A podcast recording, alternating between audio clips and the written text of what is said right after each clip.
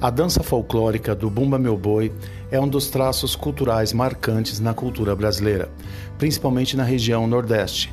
A dança surgiu no século XVIII como uma forma de crítica à situação social dos negros e índios.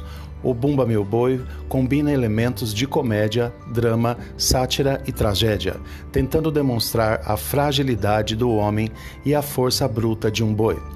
O Bumba Meu Boi é o resultado da união de elementos das culturas europeia, africana e indígena, com maior ou menor influência de cada uma dessas culturas.